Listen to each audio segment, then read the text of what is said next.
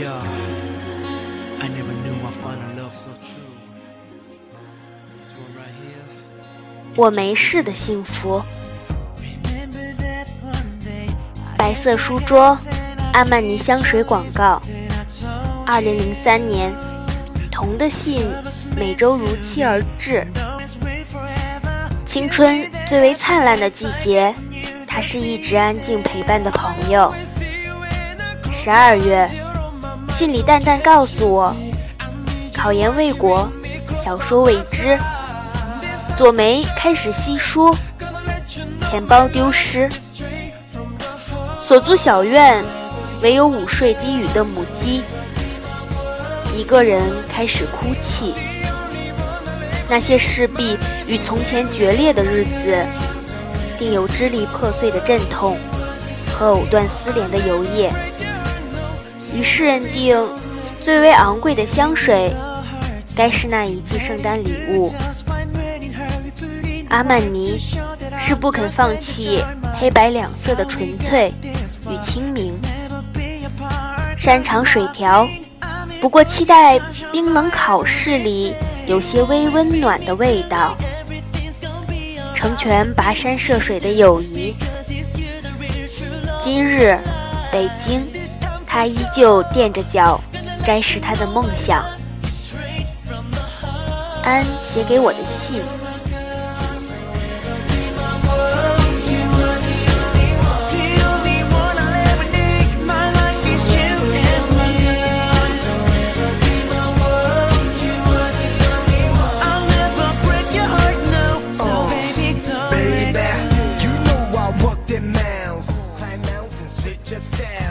阿曼尼香水，黑白色，经过了六百多个日夜的沉积，淡漠成了灰白的颜色，融合在了空气里。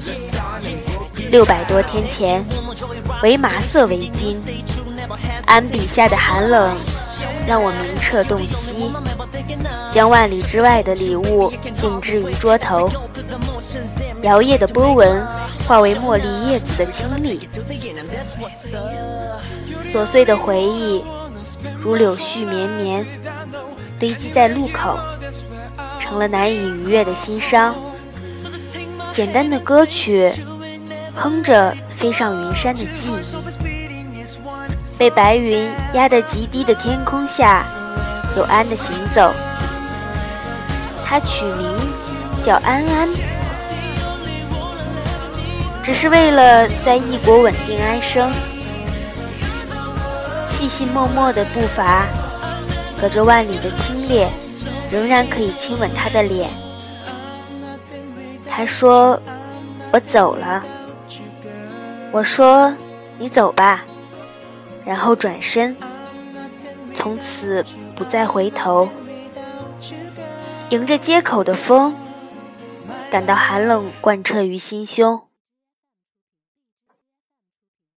手里泛着蓝色冷光的 Discman，里面有着烟火的光芒，冲破阴郁的长沙的天气，如纹身一般将你我的离愁别绪刻在云的背后，被风撕碎，丢在任意的方向。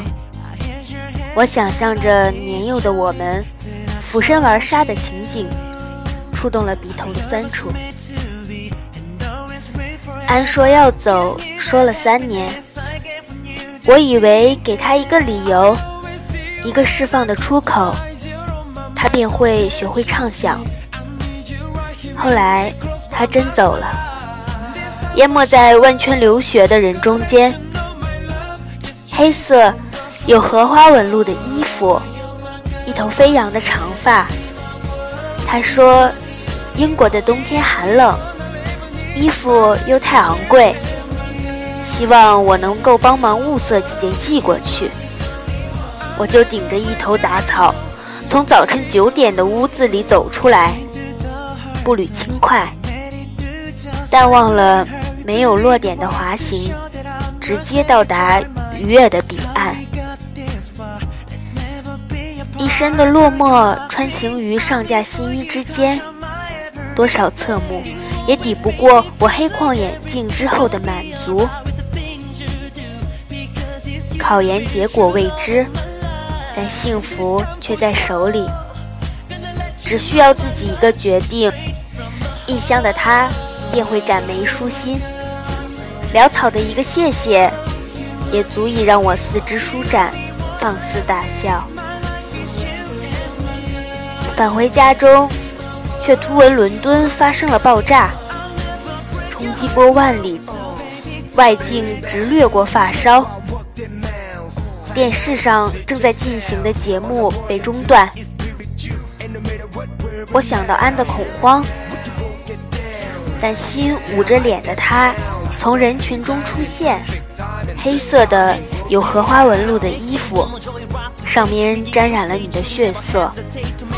我立刻上 QQ 给他留言，然后过了十分钟，安的头像亮了，回复。我没事，我哑然失笑。苦等的幸福，就在于你说一句“我没事”。你说，人生如寄，不过如此。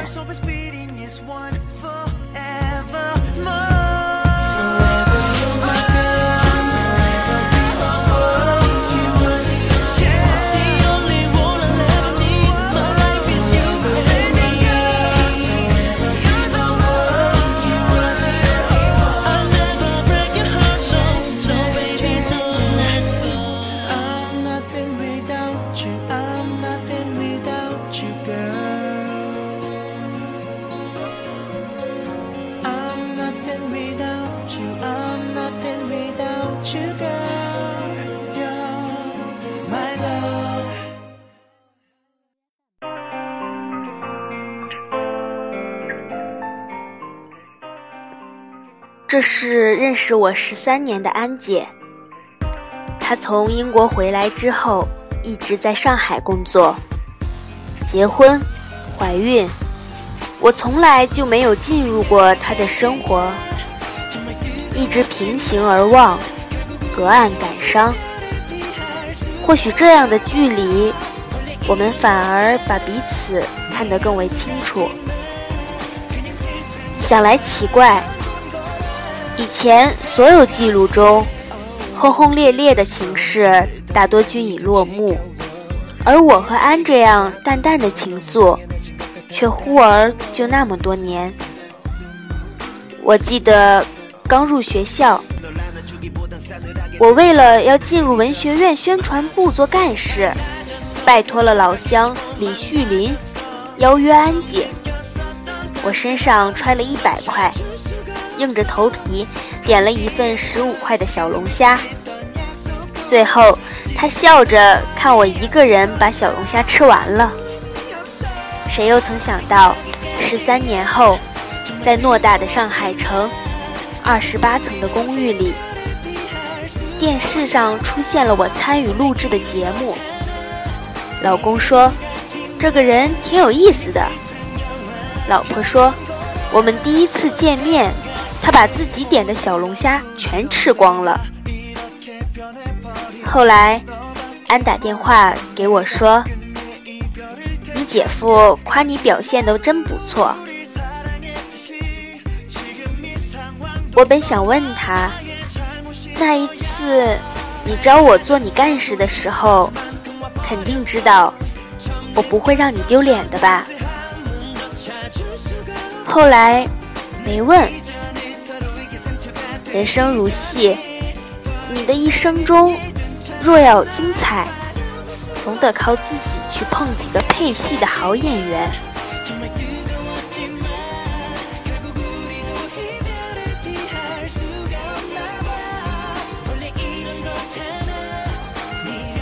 二零一二年十月七日。